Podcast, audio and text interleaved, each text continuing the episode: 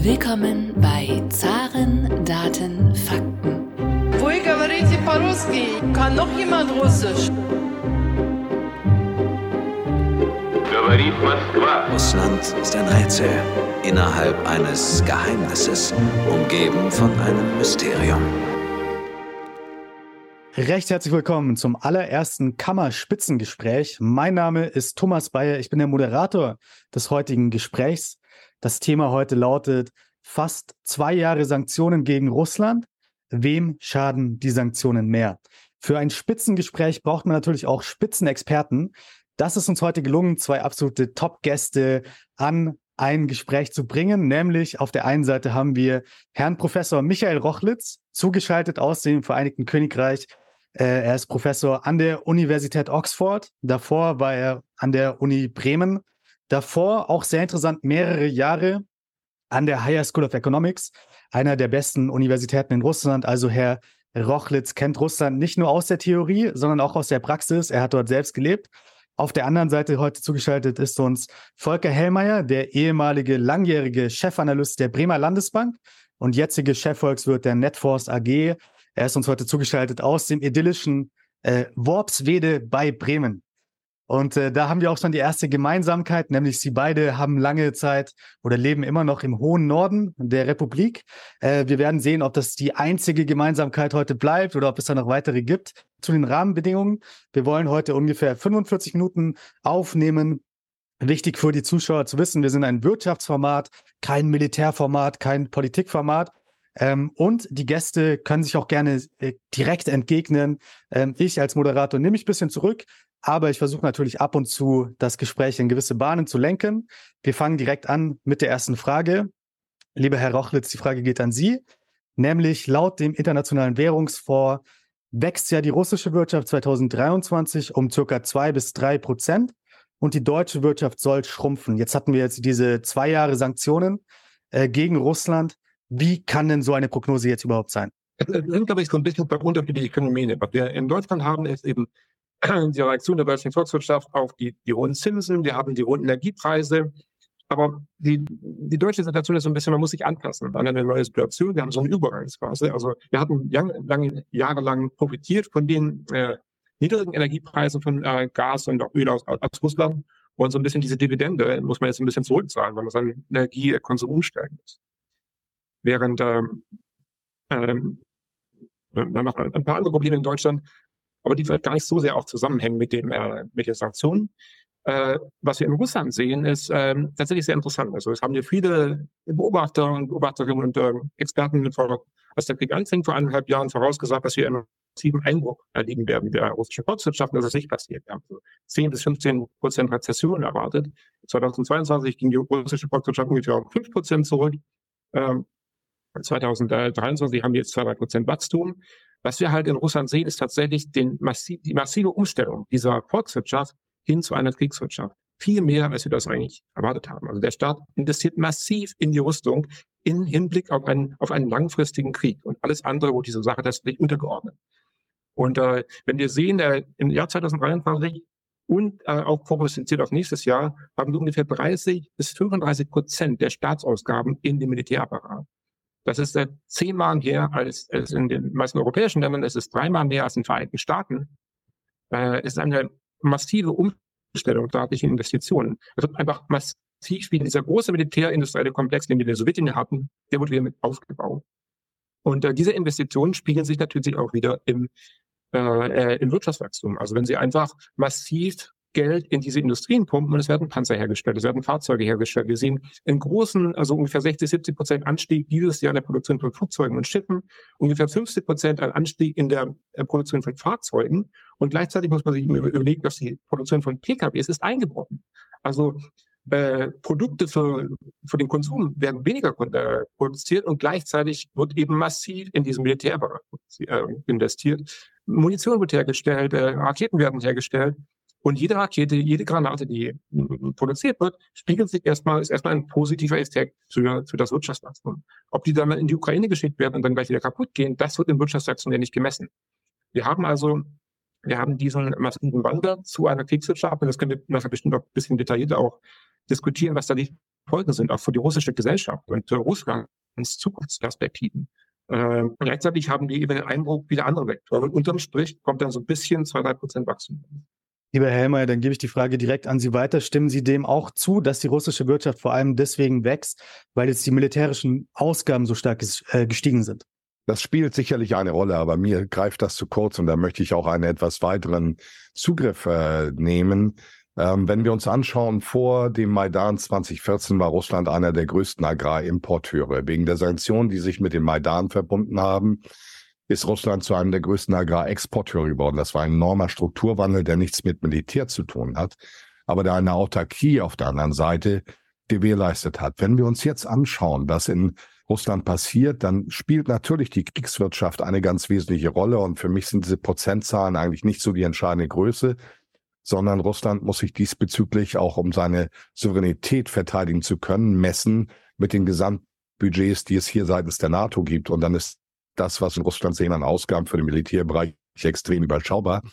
Aber es ist eben essentiell, um die Souveränität des Landes aus Sicht Moskaus heraus verteidigen zu können. Der nächste Punkt, den ich bei Moskau machen möchte, ist, dass es eben nicht nur Militärwirtschaft ist, sondern dass es eine Wirtschaft ist, die jetzt im Rahmen der letzten Jahre, und das gilt auch schon für die Phase nach 2014, die Schwächen der eigenen Strukturen erkannt hat und jetzt eben diese Schwächen angegangen ist, indem man Strukturen, Wirtschaftsstrukturen aufbaut, um hier eine gewisse Autarkie zu haben.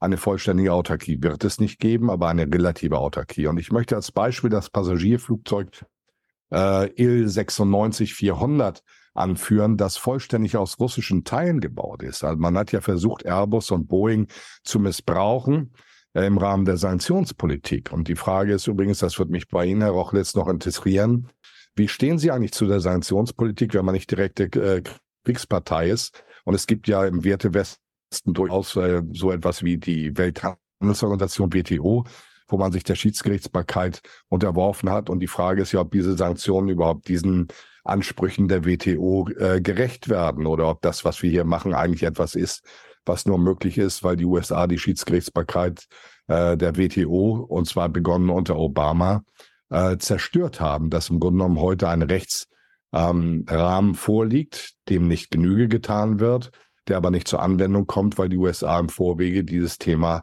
erledigt haben. Ähm, ein paar Worte in Richtung Deutschland. Also von daher bewerte ich die Wirtschaftsleistung Russlands anders. Wenn wir die IWF noch, Daten nochmal nehmen, dann hatten wir, glaube ich, im letzten Jahr auch nur einen Rückgang der Wirtschaftsleistung um äh, zwei bis drei Prozent jetzt Wachstum. Also das ist schon eine enorme Stabilitätsleistung, die dort erreicht worden ist. Und ich möchte es noch weiter fassen, wenn wir über Russland reden, bevor wir auf Deutschland kommen. Es war ja nicht nur das Thema der Wirtschaftssanktionen, um dort eine Rezession und einen Wandel in Russland durch unsere Aktivität zu realisieren, sondern es ging auch darum, Russland international zu isolieren. Und das Ding ist genau wie die Sanktionspolitik nicht aufgegangen. Nicht Russland ist heute isoliert, sondern der Westen ist so isoliert wie noch nie seit 1945. Und das sieht man bei G20-Veranstaltungen, das sind G13 und G7-Veranstaltungen unter einem Dach.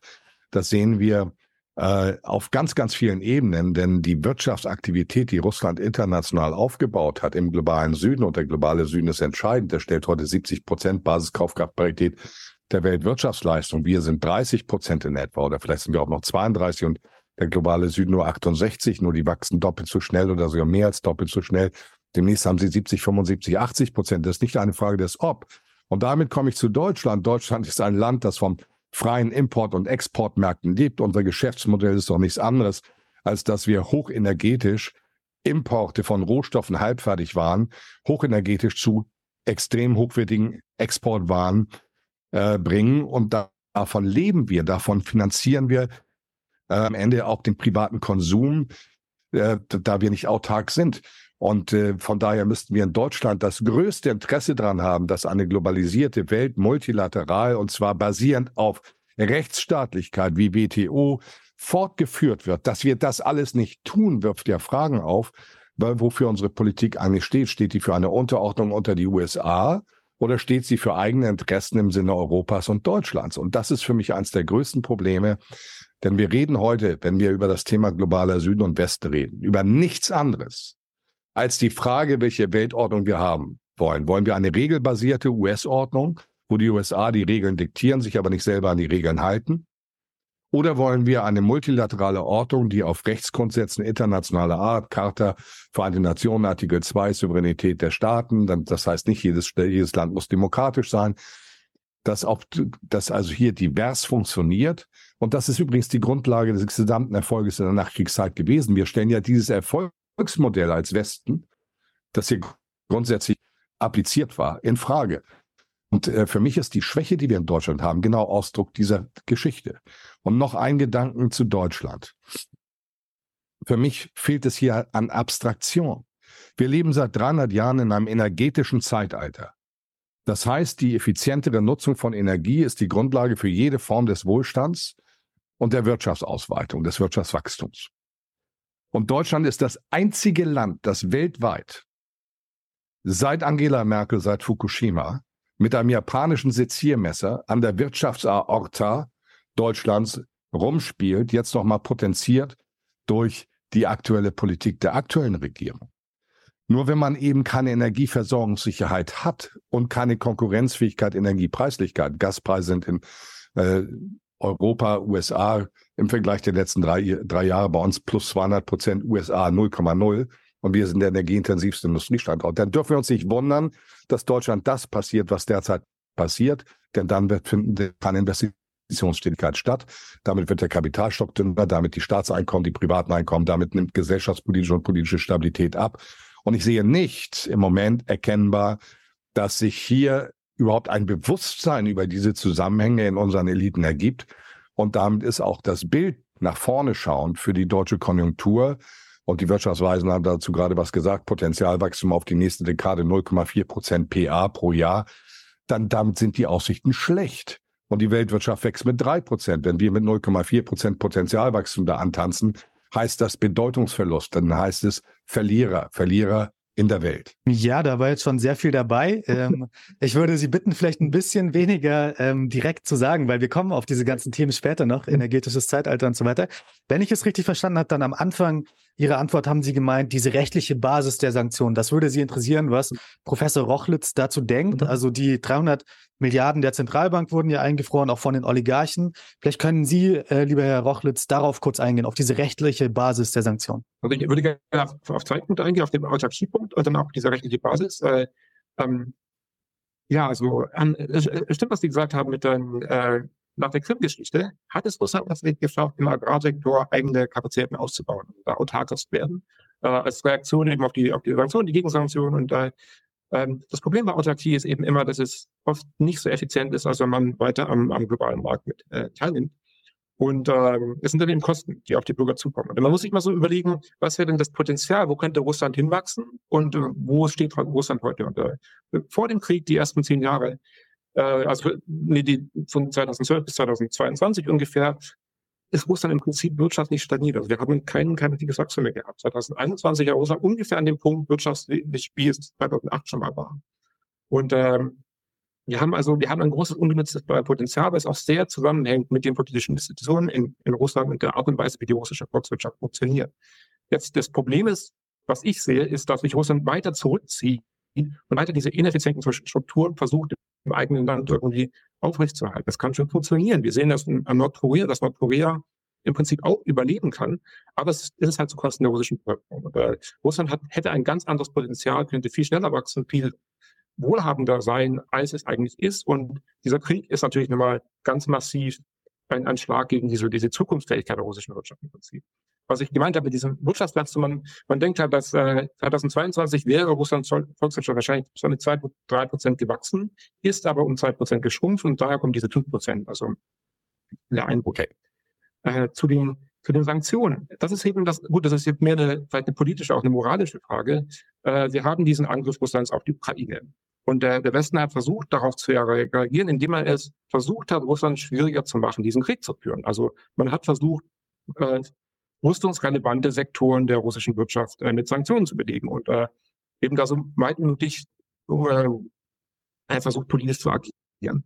Das, das Problem, den wir, glaube ich, als, als, ich weiß nicht, als, als Westen jetzt gerade gegenüberstehen, ist, dass wir auf der einen Seite eben einen Staat haben mit Russland, der sein ganzes Potenzial jetzt dafür einsetzt, diesen Krieg in der Ukraine zu führen. Während äh, die, die westlichen Länder auch viele andere Probleme haben und da es irgendwie sich nicht ähm, mit gleicher, wie soll man sagen, mit gleichem äh, Einsatz da, da dahinter klemmen. Und wir, wir haben jetzt die, die Sanktionen und äh, wir versuchen irgendwie die Ukraine zu unterstützen mit unseren Waffenlieferungen. Aber das ist alles so ein bisschen eher so, also man, man liefert halt an die Ukraine, was man so hat, an, an Panzern, an Geschützen, an Munition, während äh, Russland jetzt wirklich angefangen hat, einen großen äh, in Kriegs-, also äh, im Industriesektor wieder aufzubauen, der eben die zerstörten Geräte auch wieder ersetzt und produziert. Und also langfristig ist das tatsächlich eine sehr kritische Situation, die man sich, glaube ich, auch die äh, dass sich viele Regierungen nicht so bewusst sind, wo wir da, wo wir da hinsteuern. Äh, ja. da, da muss man sich, das muss man ganz fundamental durchdenken. Was wollen wir eigentlich? Ja. Wollen wir die Ukraine unterstützen? Und dann äh, mit dem, was wir zurzeit machen, ist es wahrscheinlich nicht genug. Oder wollen wir uns mit Russland arrangieren? Und da kommt auf diesen Punkt mit den Sanktionen und auch der Weltordnung, die Sie angesprochen haben. Das ist also, also, also nun stimme ich hier absolut äh, mit, mit Ihnen überein. Es macht absolut Sinn, dass wir in einer globalisierten Welt leben und versuchen, miteinander Handel zu treiben und uns äh, äh, an allgemein gültige Regeln halten. Und, äh, ja, und die Sache ist natürlich dann sehr, sehr kompliziert, weil wir haben gesehen, dass die USA viele dieser Regeln immer wieder gebrochen haben. Wir sehen aber auch, dass wir auf der anderen Seite haben die autoritäre Staaten, die auch massiv diese Regeln brechen. Und äh, äh, und da muss man sich jetzt finden und sich überlegen, wie wollen wir da reagieren auf diese Situation. Und ähm, genau, Dann, das könnt ihr jetzt mal ein bisschen. Genau. Darf ich ein bisschen provokant, ganz kurz provokant nachfragen? Also wenn wir, es gibt von der Brown University, ich glaube New Jersey, eine, ähm, eine Untersuchung, die sagt, also in neun Jahrtausenden, in den letzten äh, gut, äh, nein, knapp 23 Jahren, sind die USA für viereinhalb bis fünf Millionen Millionen Tote durch Völker, weit zumeist völkerrechtswidriges Handeln verantwortlich. Und das hat Folgen. Ich gebe Ihnen drei Möglichkeiten. Keine, gar keine oder überhaupt keine. Und wir messen hier als Westen, und das ist, glaube ich, das riesige Problem, da haben wir ein bisschen ein Stockholm-Syndrom, mit zweierlei Maß. Und das kommt im globalen Süden nicht mehr an. Und ich glaube, das ist das Grundproblem. Und Russland hat sich dem globalen Süden zugewandt. Also da, wo das dynamische Wachstum der Weltwirtschaft liegt, da wo äh, Russland hat alle Rohstoffe, die die Welt in den nächsten 200 Jahren braucht. Das heißt, da ist schon eine wesentliche Autarkie vorhanden. Man wendet sich diesen Ländern zu, man wendet sich vom Westen ab. Und die Folgen sehen wir, glaube ich, jetzt erst tentativ. Ich glaube, die Dinge sind alle nicht durchdacht bei unseren Eliten, insbesondere in Europa. In den USA vielleicht sehr schon aber nicht in Europa, weil wir sind eben abhängig von einer global funktionierenden Welt viel mehr als die USA. Es sind, weil sie auch ein hohes Maß an Autarkie haben. Ich hatte von das Thema Energie angebracht. Wir leben in einem energetischen Zeitalter. Die USA sind autark. Sie haben günstige Preise. Japan ist nicht autark, hat aber Atomkraft und importiert fleißig trotz Sanktionen Russland über Sachalin. Und das ist auch der Grund, warum diese Länder mit zwei Prozent im Moment in etwa wachsen und Europa eben nicht und allen voran Deutschland nicht. Und äh, diese Asymmetrie, die wir hier zulassen, die ja nichts anderes ist als eine Benachteiligung des europäischen Standorts im Vergleich der westlichen Welt zu Japan und den USA, die ist etwas, was nicht interessenorientiert auf Seiten Deutschlands und Europas ist. Und darüber mache ich mir ernsthaft Sorgen. Denn wenn alle anderen Länder an sich selber denken und Europa denkt an andere Länder, aber nicht an sich selbst, was wird das Resultat sein? Das kann ich Ihnen sagen. Das wird sein, dass Europa der größte Verlierer ökonomisch ist, aber damit auch bei gesellschaftspolitischer und politischer Stabilität. Denn das hat am Ende Folgen bei den Einkommen. Staatlich, nicht mehr Möglichkeit des Finanzierens des Sozialsystems ultimativ. Und ich erinnere nur dran, gerade in Deutschland müssten wir wissen, aus unserer Geschichte heraus, 1929, 32 Weltwirtschaftskrise, Folge Deutschland 1933, dass eben Ökonomie und politische Stabilität Hand in Hand gehen, per se. Und äh, das ist kein deutsches Problem, denn wenn Europa, wenn Deutschland unter starken Druck kommt, dann hat das Folgen für Gesamteuropa, weil wir der integralste Wirtschaftsbestandteil der Europäischen Union sind. Und für mich ist im Endeffekt, hört das Denken hier zu kurz auf. Äh, das Thema Ukraine, äh, ich verurteile den völkerrechtswidrigen Angriff auf jeden Fall. Aber es gibt eine Vorgeschichte, die wir in diesem ganzen Kontext ausblenden. Und wir blenden eben aus, dass der Westen sich um Völkerrecht immer dann nicht schert, wenn es den eigenen Interessen äh, gebührt. Und das sind Themen für mich, die wir beordnen müssen, wo wir eine neue Sachlichkeit brauchen, um überhaupt eine Lösungsmöglichkeit nach vorne für die globale Ökonomie und die globale Politik zu eröffnen. Dann gebe ich die Frage direkt weiter an äh, Professor Rochlitz. Ähm, wie schätzen Sie diese Umorientierung der russischen Wirtschaft ein, quasi hin zu China, hin zu Indien? Sie sind ja auch ein China-Experte. Ich glaube, Sie waren öfter vor Ort, haben dort auch unterrichtet. Äh, wie schätzen Sie das ein, diese vielleicht Allianz des globalen Südens oder wie schätzen Sie auf BRICS Plus ein? Damit haben ja wenige gerechnet, dass jetzt wirklich Saudi-Arabien noch BRICS beitreten könnte. Ähm, gibt es hier quasi ein Gegengewicht zum Westen mittlerweile, was wir sehen? Ja, ich, ich glaube, was wir gerade, wir führen hier gerade so ein bisschen zwei verschiedene Diskussionen. Wir haben die Diskussion, die ein bisschen äh, enger sich mit der Ukraine beschäftigt, mit den Sanktionen und, und äh, da muss man sich überlegen, was, was wollen wir der, wie wollen wir der Ukraine helfen, wie, gehen wir damit um? Und die zweite Diskussion ist eine viel umfassender, viel größere Diskussion, wie soll da eine, wie eine zukünftige Weltordnung aussehen? Wie sehen wir uns gegenüber den USA? Wie sieht sich Europa? Wie sehen wir uns gegenüber dem Süden, gegenüber China, gegenüber anderen Ländern? Und äh, da gebe ich Herrn Helmer absolut recht. Also es gibt viele Probleme, die da angegangen werden müssen, die so, wo die Ordnung funktioniert hat. Äh, ja, aber das, äh, ich würde da ein bisschen differenzieren, also zwischen diesen beiden äh, Problemen vielleicht auch ein bisschen unterscheiden und dann halt auch daran denken, das hilft den Ukraine jetzt auch nicht, wenn wir sagen, ja, also es gab viele Probleme in den letzten 20 Jahren und äh, da muss man auch mal denken. Das sind eben zwei, zwei verschiedene Dinge so ein bisschen. Jetzt auf Ihr, äh, in Bezug auf Ihre Frage, Herr, Herr Bayer. Ähm, wir sehen diese Umorientierung. Ja, also Russland versucht sich eben äh, äh, umzuarbeiten, weil es eben mit, äh, mit seinem Haupthandelspartner, also der Europäischen Union, die waren ja, Russland war ja eng vernetzt mit Europa. Sowohl die Energielieferungen, aber auch die Wirtschaftsbeziehung allgemein. Und viel davon ist jetzt kaputt gegangen, ist zusammengebrochen. Und man versucht sich eben anderweitig zu, ähm, zu orientieren. Hauptsache, also Indien nicht so sehr als, als, äh, ähm, als auch Kunde für, für Energielieferungen, aber hauptsächlich eben auch, auch China. Und das Problem ist aus russischer Sicht hier so ein bisschen, dass es eben in, wenn man sich ein bisschen zurückgeht in der Geschichte und sich anschaut, wie war das Verhältnis zwischen der Sowjetunion und China in den 50er und den 60er Jahren. Also die mächtige Sowjetunion, Wirtschaftsimperium, der Sieger des Zweiten Weltkriegs, äh, zweite äh, Supermacht und dann eben China noch ein ganz anderes Agrarland. Und es ist schon interessant zu sehen, wie sich dieses Verhältnis absolut umgedreht hat in den, in den letzten 80 Jahren. Wie mittlerweile eben China diese Supermacht ist, also eine wirtschaftlich absolute Supermacht. Und äh, Russland der absolute Juniorpartner hier. Und eben deswegen auch abhängig, sehr abhängig ist von China, äh, zum Beispiel in Bezug auch auf längerfristige Rohstoffpreise, auch die, diese, diesen Bau der zweiten äh, Pipeline äh, nach China, das wird immer noch debattiert und irgendwie geht es nicht so richtig voran und äh, äh, Putin hat schon vor einem Jahr irgendwie gedacht, dass die jetzt ge gebaut wird und es wird noch nicht entschieden, wie das weitergeht. Und China ist tatsächlich sehr am längeren Hebel und kann Russland ziemlich unter Druck setzen. Aber die Gefahr, die ich hier so ein bisschen sehe, ist, dass äh, Russland zu so einem zweiten großen Nordkorea wird für China. China hat ein Interesse daran, Russland so zu lassen, wie es zurzeit ist. Also ein, ein Staat, der mit, mit China befreundet ist, der militärisch nicht unbedingt so stark ist, weil er gerade alle militärischen Kräfte sind mit der Ukraine gebunden. Also es ist keine militärische Bedrohung an dieser langen Grenze. Wenn sich Russland irgendwie politisch ändern würde, Russland äh, äh, zu einem Staat würde, durch politischen Wechsel, der dem Westen eben freundlicher gegenübersteht, plötzlich hätte China dieses Problem, eine, ein, ein westliches Russland als eine Grenze zu haben, müsste damit auch ganz anders umgehen.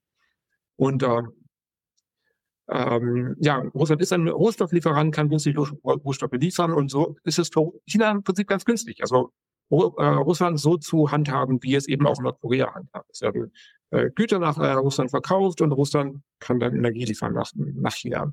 Aus russischer Sicht ist das natürlich nicht, äh, nicht optimal. Also Russland äh, würde bräuchte im Prinzip, also wenn man auch ein bisschen weiter denkt, es wird auch nicht ewig weitergehen, dass man Öl und Gas verkaufen kann. Das ist vielleicht ein Modell, das funktioniert nach 10, 20, vielleicht 30 Jahre.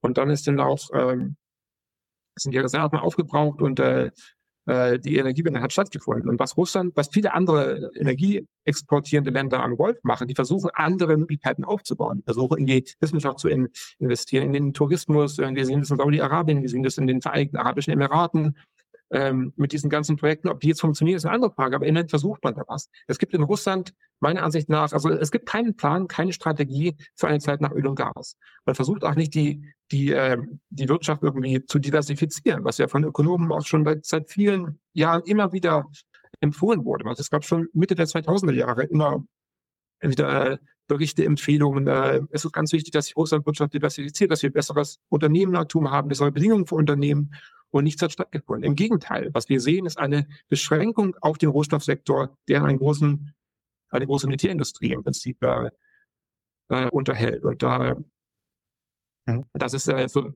für die Russinnen und Russen natürlich äh, keine tolle Aussicht.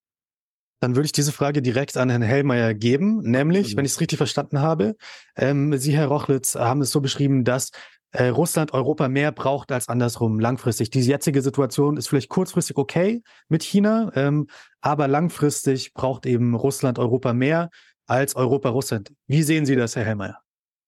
Ich habe hier aus der Historie eine ganz andere Wahrnehmung. Und die Historie sieht für mich so aus, dass Russland sehr wohl bereit war, Ende der 90er Jahre, Anfang der 2000er Jahre, eine ähm, sich dem Westen viel weiter aufzuschließen. Der Westen hat sich verschlossen.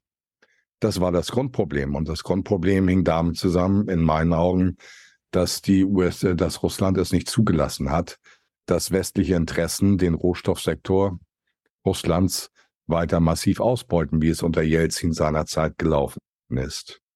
Und ich glaube, das war der Knackpunkt. Und nicht der, nicht Russland hat sich vom Westen entfernt, sondern wir der Westen hat sich von Russland entfernt. Und das wurde deutlich 2008 mit äh, George W. Bushs Avancen, dass man die Ukraine aufnehmen wollte in die NATO etc. pp.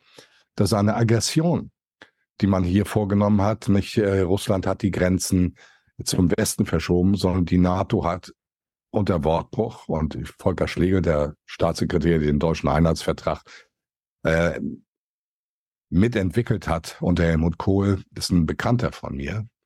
Also ich bin da im Bilde. Äh, das ist das Thema, wo sich der Westen von Russland entfernt hat. Das war, wir sehen es jetzt bei Minsk II, da wird ein UN-ratifizierter Vertrag bewusst nicht eingehalten. Das ist das, was der Westen macht. Das Budapester Abkommen wurde nicht zuerst von Russland gebrochen mit der sogenannten Besetzung der Krim, sondern es wurde gebrochen durch die USA. Denn dort steht drin im, im ersten Artikel vom Budapester Vertrag, dass sowohl die Souveränität als auch die territoriale Integrität geleistet ist. Und die Souveränität der Ukraine wurde angegriffen, wie Frau Newland sagte, we paid five billion to get our boys in. Das sind alles Dinge, die man eben sachlich bei uns im Moment im medialen Diskurs nicht diskutiert. Die wird später von Historikern diskutiert werden. Und insofern ist es die Abwendung des Westens von Russland, die Russland in die Arme Chinas getrieben hat. Das einfach erstmal als äh, Grundeinrichtung. Und ich sehe Russland auch nicht ganz so nur als diesen Rohstofflieferanten der Welt. Also da hat sich sehr viel getan in meinen Augen. Ich bin nochmal dabei, die Kriegswirtschaft spielt eine große Rolle aktuell. Und man sieht sich sicherlich dazu in Moskau gezwungen. Ich kenne aber die Bedingungen dort nicht. Aber in, insgesamt sehe ich das Ganze, äh, dass man eben jetzt versucht, im Rahmen des globalen Südens unter Führung Chinas, aber auch unter Führung Russlands, hier neue Geschäftsmodalitäten zu eröffnen, mit RedChap, mit dem größten Vereinsabkommen, das läuft, äh, mit ihr, äh, mit der NDB New Development, mit der Asian Infrastructure Investment Bank, alles unter chinesischer Führung, keine Frage. Aber die Frage, die wir uns bei China stellen müssen, ist auch, ist das eigentlich ein aggressives Land oder ist es ein Land, äh, das eigentlich mehr in Richtung Wirtschaftsexpansion geht. Und wenn es wir die Geschichte bis 1860, als bis 1860 in etwa, dann kamen die Opiumkriege der Briten, vollkommen rechtskonform natürlich. Ähm, bis zu diesem Zeitpunkt war China ein Land, das äh, über Wirtschaftsexpansion sich definiert hat und nicht darüber, sein politisches System zu exportieren. Das ist ja der Unterschied zum Westen. Wir wollen immer unser System exportieren. Ich kann nicht erkennen, dass Russland sein System exportieren will. Ich kann nicht erkennen, dass China sein Extrem exportieren will. Aber wir wollen das. Das ist übrigens alles gegen die Charta, UN-Charta, Artikel 2 Souveränität von Staaten. Und äh, ich tue mich deswegen sehr schwer damit, ähm, Herr Rochlitz, hier so vollständig zu folgen. Ich sehe die Probleme, die Russland hat, auch, aber ich möchte es auch mal in ein Verhältnis stellen. Wenn Sie sagen im Endeffekt, ja, der Wohlstand und das Wachstum seit 2002, wir sind auf dem Niveau von 2008, dann muss man eins wissen. Russ, den Russen ging es in der Ära Putin noch nie so gut wie derzeit, auch wenn es das Ganze unter Schwankungen ist. Also wenn wir uns das anschauen, dass die Leute 19 80, 99 auf der Straße gestorben sind, verhungert sind und verreckt sind, äh, weil der Westen eben dieses Land auch nicht wirklich entwickelte, sondern die Vorteile in dem Land sah, die man sich dort sichern konnte. Dann haben wir dann, haben wir eine vollständig andere Situation heute in Russland, was das durchschnittliche Wohlstandsniveau anbetrifft, wenn wir das in einen historischen Kontext setzen. Das ist, glaube ich, wichtig. Der nächste Punkt ist, jetzt schauen wir uns mal Staatsverschuldung an. Ich habe mir gerade die Daten vom IBF hier nochmal aufgenommen. Ja, diese dramatische Ausweitung Militärbudgets laufen mit Haushaltsdefiziten zwischen, zwischen zwei bis drei Prozent im aktuellen Raum. Und wir haben eine Gesamtverschuldung von unter 22 Prozent Staatsverschuldung. Laut IWF, die USA liegen bei 130. Deutschland liegt bei 65, die Eurozone bei 90 Prozent, Japan bei 255 Prozent. Es gibt kaum Länder, wenn wir mal Länder wie Norwegen, Luxemburg außen vor lassen, die bessere Strukturdaten haben. Die, äh, Russland hat Außenhandelsüberschüsse, 12 Milliarden. Diese Woche sollen sie kommen, 12,5 Milliarden erwartet in einem Monat, und zwar US-Dollars. Ähm, wir sehen bei den Konjunkturlagen, Einkaufsmanager-Indizes aktuell, dass sowohl im Dienstleistungssektor, der nichts mit Militär zu tun hat, als auch im Bereich des produzierenden Gewerbes die Indikatoren weit über 50 sind und damit Europa, Japan, USA allesamt schlagen. Also wenn wir diese Frühindikatoren sehen, wenn wir die aktuellen Daten sehen, Einzelhandelsumsätze plus 12 Prozent, ja, bei 6,7 Prozent wahrscheinlicher Preisinflation ist immer noch reale Ausweitung von 5 Prozent und das mit unseren Daten vergleichen, dann komme ich zu einem vollkommenen anderen Urteil, denn am Ende, denn am Ende sind Einzelhandelsumsätze nicht militär korreliert. Und deswegen komme ich zu einem anderen Urteil. Ich glaube, wir leben hier in einer Wahrnehmungsblase über das, was im Moment in der Welt passiert. Es ist eine Isolierung des Westens, die die USA, die viel mehr Autarkie haben, abkönnen und die andere Wirtschaftsregionen Europa einfach nicht abkönnen. Es sei denn, wir stellen unser gesamtes Geschäftsmodell in Frage. Und für mich sind die Daten, die wir aus Deutschland bekommen, die prekärsten seit 1949, weil es ist ein strukturelles Problem, das sich damit verbindet. Ja, ich will vielleicht noch mal einen Schritt äh, zurückgehen und zwar ähm, hatten wir sie beide zu Gast im Zarendaten Fakten Podcast. Ähm, ich glaube im Mai, äh, April 2022. Damals sind sie beide davon ausgegangen, dass die russische Wirtschaft eben um 15 Prozent ähm, schrumpfen wird 2022 durch die Sanktionen. Jetzt haben wir eben erlebt 2,1 Prozent im letzten Jahr. Dieses Jahr geht es wahrscheinlich ähm, um das gleiche bergauf, vielleicht noch ein bisschen mehr. Ähm, wie kann das sein, dass sich alle Experten so einig waren bei diesen Prognosen und dass sie alle so falsch schlagen? Also wir müssen ja die russische Wirtschaft falsch eingeschätzt haben und vielleicht den Westen überschätzt haben. Herr Rochlitz, wie konnte das passieren, diese Fehleinschätzung? Ja, das ist wirklich interessant. Also ich würde, wenn ich, ähm, würde vielleicht zwei Erklärungsansätze da äh, anführen. Zum einen ist äh, die russische Wirtschaft und auch die russische Verwaltung viel krisenresistenter, als sie das angenommen haben. Und da haben wir tatsächlich auch jetzt in den letzten 12, 18 Monaten ein bisschen, also Forschungsergebnisse bekommen, dass äh, gerade in den, in den Regionen äh, die regionale Verwaltung relativ schnell und kompetent doch auf diese Krise äh, eingegangen ist und äh, mit regionalen Firmen es geschafft hat, diese Krise abzuwägen. Und äh, was wir gesehen haben, es gibt ja solche, solche äh, auch Englisch sagen so Pockets of Efficiency, also wie die Zentralbank, aber auch einige Leute in der Präsidialverwaltung, in der regionalen äh, Verwaltung, die es mittlerweile geschafft haben. Wir haben ja eine ganze Reihe von Krisen gehabt in Russland. Wir hatten die Finanzkrise 2008, 2009, dann hatten wir die äh, die, die, die, die Krim-Krise, die Sanktionen, die nachfolgten, es gab ein bisschen Streit mit der Türkei und dann kam die Covid-Krise, die Corona-Krise und jetzt haben wir diesen Krieg. Und äh, mittlerweile lebt das Land im Prinzip im, im ständigen Krisenmodus. Das ist auch einer der Gründe dafür, nicht der, nicht der Hauptgrund, aber einer der Gründe, dass wir halt diese, diese wirtschaftliche Stagnation hatten in den letzten zehn Jahren, weil halt immer eine Krise nach der anderen kam, man musste darauf reagieren gab es ein bisschen Erholung, dann kam die nächste Krise. Und äh, tatsächlich, diese Krisenfestigkeit hat man wahrscheinlich ein bisschen unterschätzt. Äh, unterschätzt. Und, äh, wir haben auch unterschätzt, dass also gerade so wie die Zentralbank eben sehr kompetent und sehr schnell auf solche Probleme dann auch äh, reagiert hat, weil da tatsächlich wirklich noch sehr kompetente Ökonomen äh, vor allem äh, arbeiten und diese Sache managen. Und, und dann eben der Punkt ist, ist der, den ich, äh, den ich vorhin schon angesprochen habe. Wir haben wahrscheinlich nicht damit gerechnet, dass Russland äh, da so massiv auch staatlich gegensteuert und dass ich das dann, ja, dass wir tatsächlich diesen Umbau der Volkswirtschaft haben. Also wir haben einen, einen Einbruch von vielen äh, konsumorientierten Industrien. Das sehen wir auch in den Daten. Bei der Produktion eben von, von Fahrzeugen, von vielen äh, Indus, Industrien, die aufgebaut wurden in den letzten 10, 15 Jahren, die sind, die sind eingebrochen. Diese Einbrüche sind, äh, sind oft massiv, aber wir haben eben andere Sektoren, die das aufbauen und sogar ein bisschen äh, äh, das war unter äh, vielleicht des Pluszeichens. Wir haben einen, einen Umbau dieser Wirtschaft. Jetzt äh, vielleicht noch ganz kurz zu diesem Punkt ähm, ähm, Russlands äh, Entwicklung in den letzten 25 Jahren unter Putin. Wir haben tatsächlich gesehen, also Putin hat sehr davon profitiert auch, was in den 90er Jahren passiert ist. Aber viele der wichtigen Reformen, die in den 90er Jahren durchgeführt wurden, haben es dann dazu geführt, dass ab 99 Russland dann wieder gewachsen ist. Da ist der Ölpreis angestiegen. Putin hat am Anfang auch eine Reihe von sehr wichtigen Reformen noch durchgeführt und wir hatten dann diese Jahre 1999 bis 2007, 2008 mit Wachstum. Aber seitdem hat dieses Wirtschaftsmodell im Prinzip neuen, keinen neuen Wachstumsmotor. Und äh, wenn man eben äh, mit Willigkeit es ein bisschen versucht, äh, Unternehmer äh, zu, zu schützen, auch von diesen massiven Attacken, immer die aus dem Sicherheitsapparat kommen, die Enteignung, was wir da alles haben, die Rating-Attacken. Und das, das hat funktioniert ein paar Jahre lang, bis zu 2012, 2013. Und seit 2013 sehen wir eben im Prinzip eine wirtschaftliche Stagnation.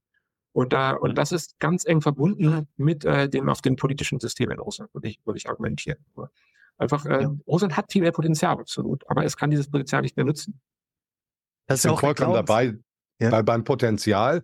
Und ich möchte noch einen dritten Punkt, warum die Sanktionen nicht, warum hm. ich mich auch geirrt habe, nennen. Ich habe, ich habe unterstellt im letzten Jahr, äh, als diese Sanktionen verfügt worden sind, dass die globale Gemeinschaft so vom Westen unterdrückt, auch der globale Süden, der ja nicht homogen organisiert ist, der heterogen organisiert ist, dadurch gibt es viele Hebeleffekte, die der Westen setzen konnte, dass der globale Süden in der Sanktionspolitik mitzieht.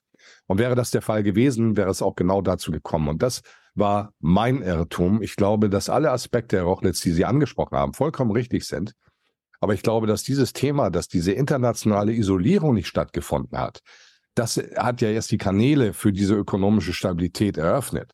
Das ist, glaube ich, der wichtigste Punkt in diesem Kontext. Ähm, und wenn ich mir die aktuelle Weltkarte anschaue, dann muss ich, kann ich nur eins sagen, dann glaube ich, mit jedem Tag, den dieses, dieser ganze Konflikt weitergeht, wird das Ganze kritischer. Und ich will auch nochmal erklären, warum es kritischer wird. Wenn Sie heute die Politiker in den USA hören, dann sagen die ihnen eigentlich, ja, wir finden es toll, dass die Ukraine sich für uns mit, mit, mit Menschenopfern aufopfert, um unserem Ziel, Russland, ähm, zu, äh, in, in, in, in seiner wirtschaftlichen und politischen Entfaltung entgegenzuwirken. Die, die Ukrainer machen unseren Job. Wir müssen mal die Frage stellen, geht es eigentlich wirklich um die Ukraine? Geht es um Demokratie? Äh, ging es um Afghanistan, darum, in Syrien, Libyen, Irak etc. pp. Oder geht es hier um geopolitische Macht ganz kalt? Geht es eigentlich um unsere Werte? Geht es um diese Themen oder geht es um ein anderes Thema?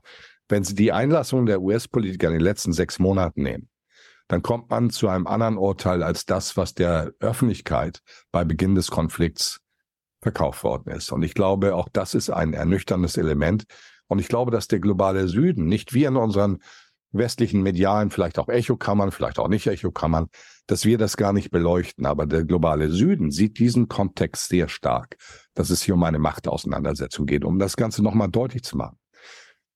Wir kommen ja, glaube ich, noch zum Thema BRICS Plus, aber dieses Thema globaler Süden, circa 70 Prozent der Weltwirtschaft, die, der Westen hatte mal 80 Prozent 1980 Basiskaufkraftparität. Das hat sich ja vollkommen verdreht. Die qualitativen, das ist die quantitative Betrachtung. Die qualitative Betrachtung sind ja noch Sie hat sich auch verändert. Früher hatte der Süden qualitativ schlechte Daten, Aushandelsdefizite, hohe Staatsverschuldung etc. pp. Deswegen auch hohe Preisstiege. Heute sehen wir das Gegenteil.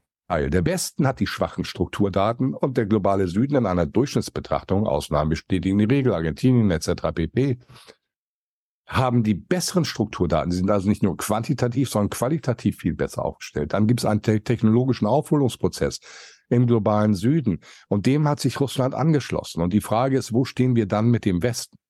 Und äh, ich sehe viel größere Risiken als das, was hier bei uns thematisiert wird. Und äh, ich bin besorgt. Ich bin so besorgt wie noch nie zuvor, weil die Frage ist, haben wir uns am Ende nicht isoliert, schneiden wir uns von diesen Versorgungswegen ab. Es macht doch keinen Sinn, dass wir Öl über Indien importieren mit, Russi äh, mit russischen äh, Energiemolekülen, aber einen viel zu hohen Preis zahlen, den unsere privaten Haushalte und Unternehmen zahlen müssen und damit keine Konkurrenzfähigkeit haben. Dasselbe gilt für Gas. Wenn wir LNG über Spanien aus Russland bekommen, ja, es ist alles viel teurer. Und dann muss ich mich mal fragen, was ist das eigentlich für eine Geisteshaltung? Und sagt, äh, weil wir eine bestimmte moralische Position einnehmen wollen, nehmen wir in Kauf, dass das Geschäftsmodell des Landes in einen Verarmungsprozess eintritt. Also das ist nicht Aufgabe laut Eid von Ministern, so etwas zu vollziehen. Also das sind so Dinge, die mich dann noch nebenher beschäftigen. Dann, dann gebe ich die Frage direkt weiter an Professor Rochlitz. Ähm, ist es so, dass wir vielleicht die Verhältnisse äh, vom Westen zum globalen Süden, ähm, wenn man das wirtschaftlich betrachtet, falsch eingeschätzt haben? Also wir haben beispielsweise immer gesagt, die russische Wirtschaft ist kleiner als die Wirtschaftskraft Kaliforniens. Äh, das hat schon angefangen äh, mit dem Spruch damals, glaube ich, in den 80er Jahren von Helmut Schmidt, der damals gesagt hat, äh, Russland ist quasi Obervolta mit Atomraketen, also wirtschaftlich komplett vernachlässigbar etc. Und da ist natürlich auch die Glaubensfrage bei den Ökonomen. Wie sollte man diese äh, Verhältnisse in der Welt messen? Sollten wir da nach dem Wert in Dollar gehen oder ist da doch der kaufkraftbasierte Wert besser? Weil ich glaube, das ist so ein bisschen die Gretchenfrage, wenn man sich anschaut, äh, wie die Machtverhältnisse in der Welt aufgeteilt sind. Oder wie schätzen Sie das ein? Wie sollte man quasi ähm, den Nicht-Westen messen? In Dollar oder quasi Kaufkraft äh, paritätisch? Ja, also die, die, äh, für das Maß ist die Kaufkraft jetzt schon das äh, Sinnvollere, würde ich sagen, weil es besser reflektiert, äh, ja. wie, äh, ja, wie Menschen leben. Gleichzeitig ähm, ist es, glaube ich, trotzdem wichtig, dass man einfach sagt, dass äh, viele der, der westlichen Nationen sind immer noch wirtschaftlich absolut äh, weit über dem Standard, dem Lebensstandard von vielen, vielen Ländern im globalen Süden. Äh, und ähm, deswegen ist es auch schwierig, da Strukturdaten zu vergleichen, weil es ist wirklich sehr, sehr schwierig, Strukturdaten zu vergleichen zwischen Ländern, die sich auf unterschiedlichen, auf unterschiedlichen Wachstumsebenen entwickeln. Man hat so ein bisschen so eine Konvergenz und man wächst dann umso, umso höher das, äh, das, das Niveau schon ist und wird langsamer wächst man so. Äh, deswegen ist Japan in den letzten 10, 15, 20 Jahren sehr langsam gewachsen, hat trotzdem ein sehr, sehr hohes Lebens, äh, sehr, sehr hohe Lebensqualität, die hatten schon ein sehr hohes Niveau, weil die einfach schon sehr hoch war. Und das ist in den vielen anderen Prozessstaaten auch der Fall.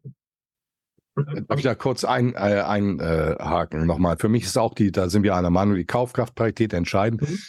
Und das können wir auch messen, weil über die Kaufkraftparität, wenn wir aus China und Verbrauch an Erz, an Öl, an Rohstoffen, dann sind sie eben weltweit führend und das passt zu der führenden Rolle, die sie auch in der Kaufkraftparität haben.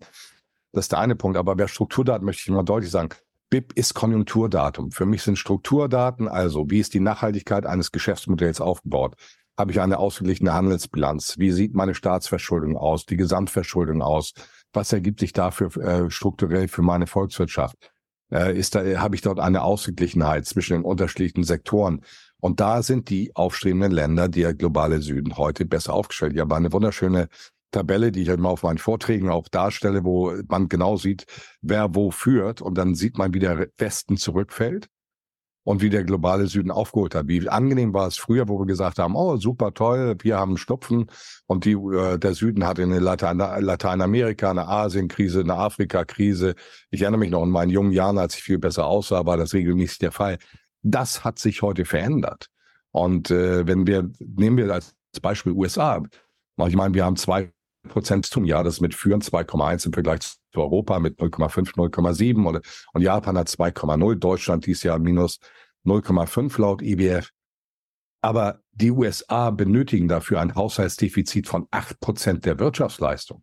Und das haben wir jetzt seit mittlerweile weit über zehn Jahren. Das heißt, das ist kein selbsttragendes Wachstum. Das ist eine intrinsische Schwäche des Modells, die erheblich ist. Und das ist damit eine Weltleitwährung führen zu wollen, ist in meinen Augen ein sportlicher Ansatz. Und äh, wenn wir die Strukturdaten, wie gesagt, anderer Länder sehen, im globalen Süden, dann sind sie sehr, sehr viel besser. Und die Konjunkturdaten sagen uns einfach nur etwas über eine kurzfristige Performance aus. Die Strukturdaten sagen uns etwas über die Nachhaltigkeit und die Durchhaltefähigkeit von Wirtschaftsräumen aus. Ähm, genau, da würde ich, äh, Herr Rochlitz, Sie wollen noch darauf was antworten? Ja, ich finde das ein bisschen, ist ein bisschen eine schwierige Diskussion, weil es, glaube ich, ja. wir nehmen etwas, was sehr komplex ist und versuchen, das jetzt ein bisschen runterzubrechen auf ein paar einfache Aussagen. Und es geht, glaube ich, so nicht. Also es ist ein bisschen, der, von wem sprechen wir, wenn wir so globalen sprechen? Also, also haben wir gerade eine ganze Reihe von verschiedenen Diskussionen, die wir versuchen parallel zu führen. Mhm. Deswegen also, ja. ähm, aber gut. genau, das, deswegen würde ich vorschlagen, wir bleiben vielleicht bei den Wirtschaftsdaten an sich. Und wir hatten tatsächlich einen Experten im Podcast, den hatten wir im September im Podcast. Das war ein französischer Professor, Jacques Sapir hieß er.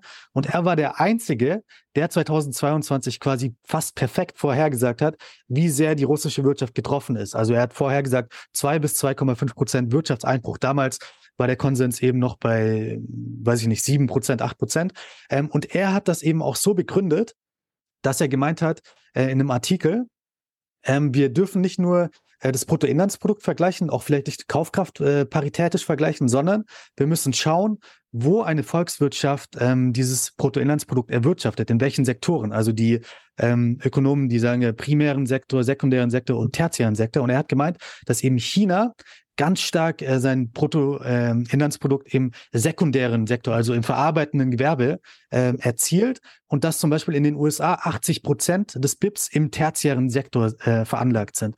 Und er hat gemeint, dass in dieser Konfrontation vielleicht zwischen China und den USA oder Russland und China und dem Westen, wenn man diese Blöcke bilden möchte, dass die ähm, Machtverhältnisse, die wirtschaftlichen Machtverhältnisse eigentlich ganz anders gelagert sind, weil quasi in Russland und in China das BIP in diesen primären und sekundären Sektoren erwirtschaftet wird. Jetzt wollte ich äh, Sie fragen, vielleicht fangen wir an mit äh, Herrn Rochlitz. Wie schätzen Sie das ein? Haben wir einfach die Machtstrukturen komplett falsch eingeschätzt? Sie meinen, ist das Gewicht, das wirtschaftliche Genau, genau, das, Ganz, ganz genau, ja. Es ist eine schwierige, also ich würde das nicht so formulieren. Ich finde es eine, eine, eine, schwierige Debatte. Es sind einfach Länder, die sich an verschiedenen Punkten ihrer wirtschaftlichen Entwicklung befinden. Also China war eben vor 30, 40 Jahren noch ein sehr, äh, ein Agrarstaat äh, mit einem, einem, ähm, einem BIP pro Kopf von um die 200 Dollar und hat sich dann eben durch diese Mass, ja, massiven Aufbau einer, einer die im Prinzip produziert hat für den Rest der Welt, der, das Wirtschaftsmodell gehabt, der bereits Jahre. Deswegen haben wir so ein großes Anteil immer noch äh, des, des Sekundärsektors in China. Und äh, China, deswegen hat er, also hier profitiert ja auch von der Globalisierung und verkauft, ist ja praktisch die Werkbank der Welt, verkauft seine Waren in, im Rest der Welt. Die haben auch gesehen, dass in, der Konsum viele Jahre lang in China auch künstlich unterdrückt wurde, um eben diesen sekundären Sektor weiter so ähm, aufrechtzuerhalten. Und, äh, und mittlerweile sind wir in China aber auch an dem Punkt, wo eben die Bevölkerung dann äh, jetzt mehr von der Sache profitiert. Wir haben ein Wachstum des, des, des, des tertiären Sektors, des, des Dienstleistungssektors und der sekundäre, äh, das Gewicht des Sektors geht äh, langsam, langsam zurück. Und das sind einfach Regelmäßigkeiten, die jede Volkswirtschaft durchläuft äh, in ihrer Entwicklung. Deswegen ist es, glaube ich, schwierig, das da, das da zu vergleichen. Denn die USA sind einfach viel weiter und Europa ist eben auch schon, schon weiterentwickelt. Und deswegen nimmt da der Dienstleistungssektor einen größeren Platz ein. Es wird in China und im globalen Süden, wenn der weiter sich entwickelt, auch der Fall sein. Deswegen denke ich nicht, dass man das so vergleichen kann. Lieber Herr Helmer, dieselbe Frage auch an Sie. Haben wir das falsch eingeschätzt äh, mit den wirtschaftlichen Machtpositionen in der Welt oder warum äh, haben die Sanktionen nicht so gewirkt wie gedacht? Ich glaube, dass man in der Tat Russland vollkommen falsch eingeschätzt hat. Und da, dabei spielt dieser Aspekt primär, sekundär, tertiär Sektor der Wirtschaft eine Rolle. Aber ich glaube, und ich bleibe dabei, der wichtigste Punkt war, dass der globale Süden eben eine Solidarität gegenüber Russland zeigte und sich ganz weit überwiegend nicht an den Sanktionen beteiligte. Das war die Grundlage dafür, dass die Cashflows für Russland äh, über den Außenhandel gewährleistet werden konnten. Und das war mein Irrtum. Also ich ging davon aus, so wie es früher auch war, dass es so läuft wie immer, dass ein Großteil dieser Länder mitspielt. Und das war nicht der Fall. Und ich glaube, das ist der Schlüssel für den Erfolg. Und ich bin der festen Überzeugung, dass sich das, was sich jetzt sukzessive manifestiert, wo wir also eine Emanzipation des globalen Südens quantitativ im Verhältnis zum Westen haben, was Anteile an der Weltwirtschaft anbetrifft, qualitativ ebenso, wo der globale Süden in der Durchschnittsbetrachtung mal genau vor dem Westen mittlerweile steht, dass sich das Ganze jetzt in politische Form gießt. Also sukzessive in, in, in ein Organigramm, das auch in einer Konkurrenz zu dem Westen tritt. Und ich glaube, auch das wird vom Westen vollständig unterschätzt. Kommen wir auch schon zur letzten Frage. Ähm, und zwar lese ich gerade ein Buch von Matthias Döpfner, dem äh, einflussreichen Verleger. Das Buch heißt Trade Trap. Und in diesem Buch fordert Herr Döpfner, dass quasi der Westen nur noch handeln sollte mit Staaten, die dem Werten äh, sich verpflichten, die der Westen hat, Demokratie ähm, etc. Und äh, quasi WTO, die Welthandelsorganisation, sollte dahingehend nicht mehr primär entscheidend sein, sondern der Westen sollte die Regeln machen, sollte nur noch unter sich selbst handeln quasi. Ähm, jetzt haben wir in der Debatte sehr viel uns auf Russland äh, äh, mit, mit Russland beschäftigt, auf Russland konzentriert. Und da sind wir so ein bisschen auch vorne dabei bei den Effekten von solchen Sanktionen, von, ähm, vom Aufheben des Handels mit manchen Ländern. Äh, wie schätzen Sie das ein? Wenn man jetzt dieses russische Modell quasi ausweiten würde auf China, auf äh, die Türkei, auf arabische Länder, wie es Herr Dopfner fordert, was wäre der Effekt? Wäre das ein, wäre das ein, guter Effekt? Wäre das eine positive Idee oder doch eher äh, überwiegend die negativen Effekte? Wie schätzen Sie das ein? Vielleicht fangen wir an mit äh, Herrn Rochlitz. Das ist diese Idee von diesem Decoupling, dass man also praktisch. Genau, Decoupling äh, Ja. und ähm, dass man quasi nur noch Handel betreibt mit Ländern, mit denen man dieselben Werte teilt. Ja. Ja, also meiner Ansicht nach ist das kompletter Blödsinn, dieses Argument. Also Ja. Äh, klar, also wir haben in dieser äh, Situation mit Russland eine sehr spezielle Situation. Man hat versucht, irgendwie auf diesen Angriff zu reagieren, deswegen gibt es die. Und wir haben natürlich äh,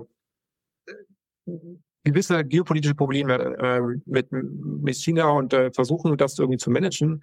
Aber gleichzeitig ist, sind diese Volkswirtschaften immer noch unglaublich äh, äh, äh, wie sagt man, also verflochten in der, ineinander. Also die europäischen mit der chinesischen, mit der amerikanischen.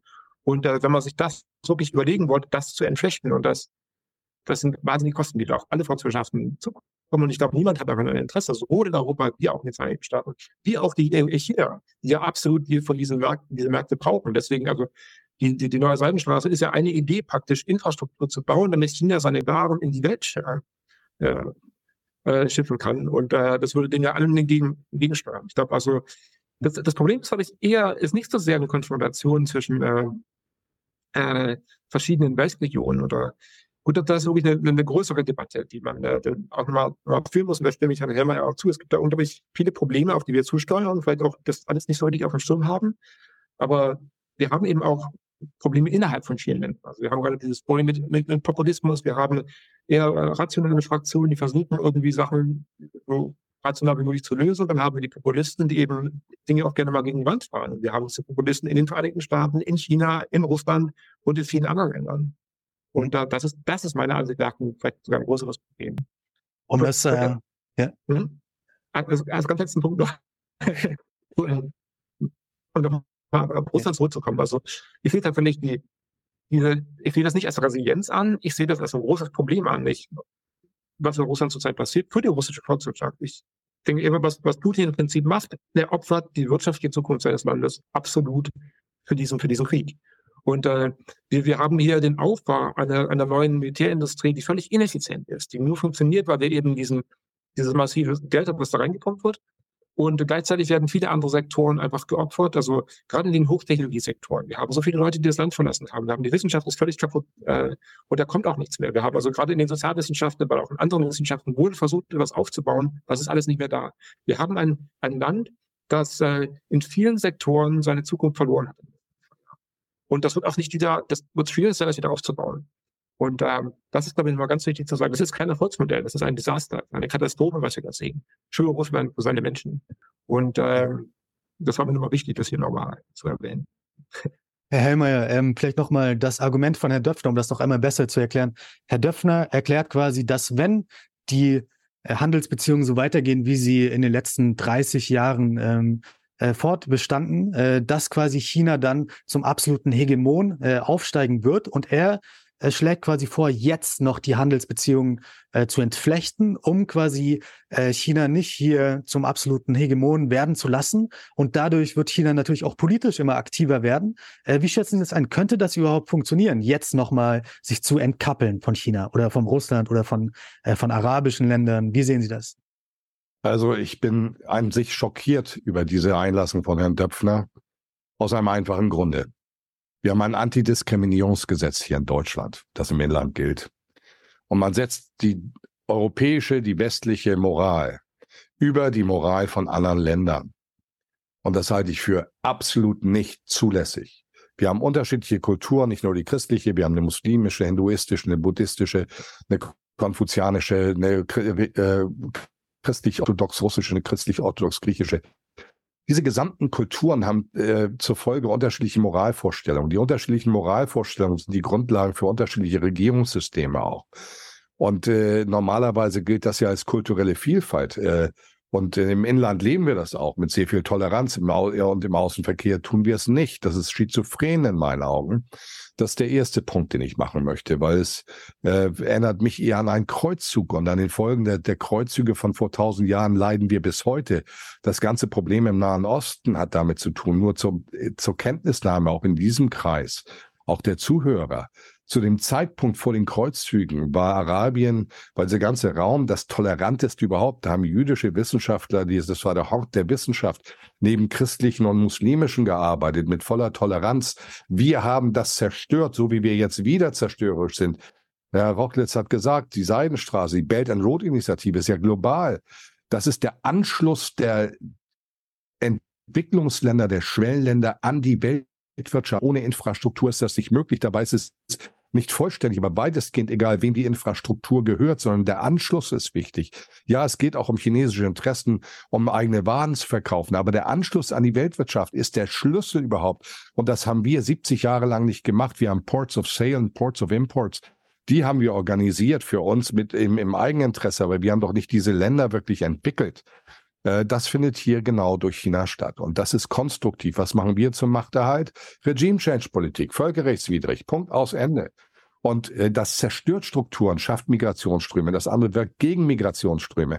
Und da muss man sich einfach mal fragen, was wirkt besser? Und wenn jetzt Herr Döpfner kommt und sagt, oh, jetzt müssen wir uns abkoppeln, kann ich nur eins sagen, der globale Süden, allein die BRICS-Plus-Länder, wenn das jetzt passiert, die, die kontrollieren nicht die Ölvorkommen, sondern 80 Prozent der aktuellen Ölproduktion weltweit dann kann ich nur sagen, das gilt ja nicht nur um, um fossile Brennstoffträger, es geht um alle Rohstoffklassen.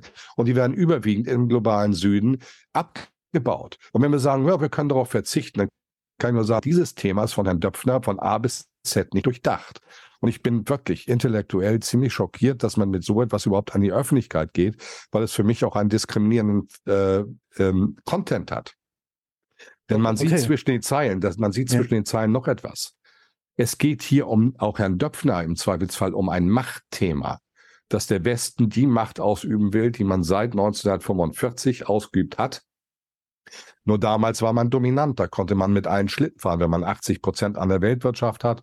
Wow, äh, starke, stärkere Strukturdaten als der globale Süden, ist das sehr einfach. Diese Dinge haben sich verändert und wir haben ein Problem, mit dieser Realität umzugehen.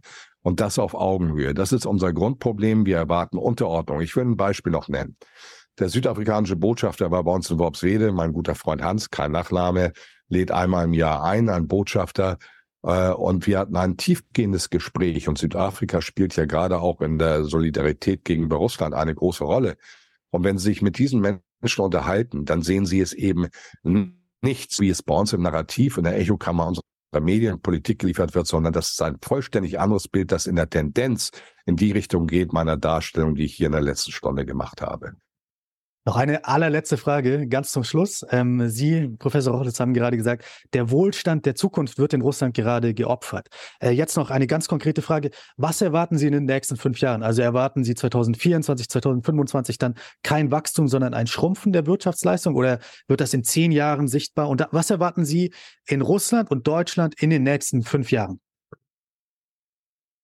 Ja, also wenn man das nur mit der Wirtschaftsleistung misst, ist es wahrscheinlich schwierig, aus den Gründen, die ich gerade genannt habe vorhin. Also dass äh, äh, wir haben eine Transformation für dieser, dieser, dieser Kriegswirtschaft und die kann durchaus funktionieren, die kann auch einige Jahre weiterlaufen. Und ähm, ich meine, Herr, Bayer, Sie sind ja auch, sind, glaube ich, sogar zur Zeit noch in Moskau, oder? Ja, ja. Und wenn man in, in Moskau und St. Petersburg ist, ist das alles schon viel, dann in ein paar von den anderen großen Städten, aber wir sehen eben auch, dass Russland auf dem Land noch also die Menschen geht es gut. Und da ähm, ja, also viele wichtige Investitionen werden nicht durch die für den Bildungssektor, in den Krankenhäusern, was noch alles. Also das, die, die, ähm, Russland, also meine, meine Prognose ist dass praktisch, dass wahrscheinlich unglücklicherweise, wenn sich politisch nichts ändert, wird dieser Krieg weitergeführt. Und äh, wir haben weiter diese wirtschaftliche Stagnation. Es wird irgendwie langsam immer schlechter, wie es den Menschen geht. Und äh, aber Russland hat durchaus auch die Kraft und das Potenzial, eben diesen Krieg noch, noch weiterzuführen gegen die Ukraine. Äh, jetzt äh, für Deutschland denke ich, ist das, äh, ist eine ganz, ist ein ganz anderes Thema. Das hat mit Russland gar nicht mehr so viel. Also Russland, das hatten wir vorhin auch schon mal kurz angesprochen, ist eben im Prinzip, also äh, exportiert Öl und Gas, aber man kann, vielleicht ist es ein bisschen teurer, aber man kann sich diese Ressourcen auch von anders, anders holen. Das ist jetzt nicht, glaube ich, nicht so das große Problem. Aber es ist eine Volkswirtschaft der Größe von Spanien ungefähr. Und äh, Europa hat die wirtschaftliche Dynamik, um auch weiter in der Zukunft, da bin ich relativ zuversichtlich eigentlich. Äh, wir haben unsere Probleme, aber wir können mit diesen Problemen auch, glaube ich, also wenn man, wenn man die richtigen Ansätze findet, da auch umgehen durch, haben auch einiges an Potenzial ist auch da. Und äh, da sehe ich die Zukunft gar nicht so düster. Äh, solange bei uns politisch nicht irgendwas gegen die Bank zählt, also die halt äh, auch, dem Populismus haben oder Dinge passieren, die man so jetzt nicht vorhersagen sehen kann. Dann gebe ich die Frage genauso auch weiter an Herrn Hellmeier als Abschied, Abschluss, äh, Fazit heute des heutigen Tages. Wie sehen Sie die Lage für Russland unter Sanktionen vielleicht in den nächsten fünf Jahren? Äh, sehen Sie das so negativ wie Professor Rochlitz? Und wie sehen Sie auch die Lage für Deutschland in den nächsten fünf Jahren? Herr Rochlitz hat gemeint, äh, die Ressourcen kann man auch aus anderen Ländern einfach beziehen. Äh, was ist Ihre Einschätzung dazu? Also ich sehe das Risiko, nein, ich sehe die Chancen für Russland sehr viel höher. Ich sehe hier Substitutionsinvestitionen. Ich sehe weiter eine starke fiskalische Position. Und ja, das hat auch mit Kriegswirtschaft zu tun. Widerspreche ich nicht. Aber es ist voraussichtlich auch notwendig vor dem Hintergrund dessen, wie sich die Welt entwickelt, aus Moskaus Sicht heraus. Und das Ganze ist finanzierbar. Das sehen wir an den ähm, Haushalten, die dort laufen. Ich erwarte ein Wachstum zwischen zwei bis fünf Prozent PA in den nächsten fünf Jahren. Jetzt schauen wir mal in Richtung Deutschland. Für Deutschland sehe ich das größte Problem struktureller Natur ist kein konjunkturelles Problem, wie Herr Habeck sagte, Konjunkturdelle, sondern es ist ein strukturelles Problem. Wir sind der energieintensivste Industriestandort. Wir hatten im letzten Jahr 2022 Nettokapitalabfluss von 132 Milliarden US-Dollar einmalig in der Geschichte der Bundesrepublik Deutschland. Das ist, wir sehen bei den DIK, DAK, BDI, BGA, BDA-Umfragen, dass sich äh, der Investitionsstandort Deutschland so zeigt wie noch nie seit 1949. Ich spreche selber mit Unternehmern, die sagen, Herr Hellmeier, Ersatzinvestitionen, um Produktion aufrechtzuerhalten, Zusatzinvestitionen, no go, weil man unsicher ist, weil die Energieversorgungssicherheit und die Preislichkeitsfrage nicht gelöst ist. Und von daher sehe ich für Deutschland harte Zeiten auf uns zukommen. Da bin ich beim Wirtschaftsweis, die sehr nüchtern jetzt aktuell ihre Prognose stellten mit Potenzialwachstum von 0,4 Prozent. Das ist unfassbar gering für eine Weltwirtschaft, die mit drei Prozent wächst. Das heißt, Deutschland fällt in der Bedeutung zurück. Und jetzt möchte ich noch ein anderes, ein Soft-Thema aufmachen, was mir sehr viel Sorgen macht. Deutschland und auch die Europäische Union wurden in der Vergangenheit immer als ehrlicher Broker auch zwischen den Interessen der Welt wahrgenommen. Und deswegen hatten wir außenpolitisches Gewicht. Dieses außenpolitische Gewicht war die Grundlage dafür, dass wir die Interessen unserer Ökonomien, unserer Unternehmen vertreten konnten.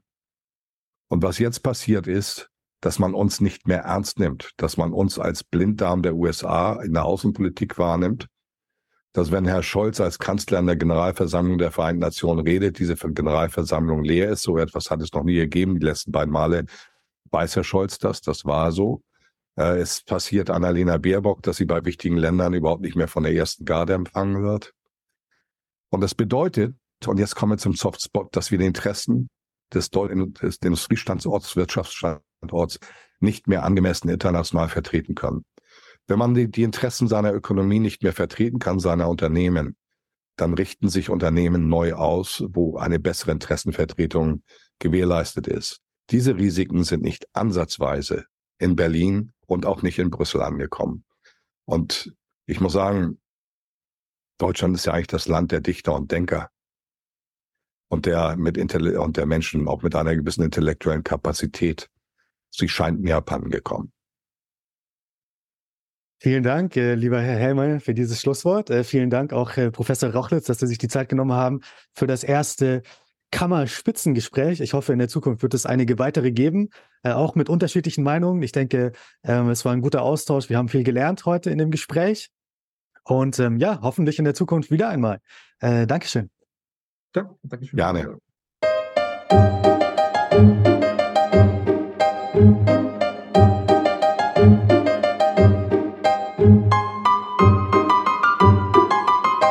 Dieser Podcast wurde präsentiert von der Deutsch-Russischen Auslandshandelskammer. Die Deutsch-Russische Auslandshandelskammer ist mit 1000 Mitgliedern der größte ausländische Wirtschaftsverband in Russland.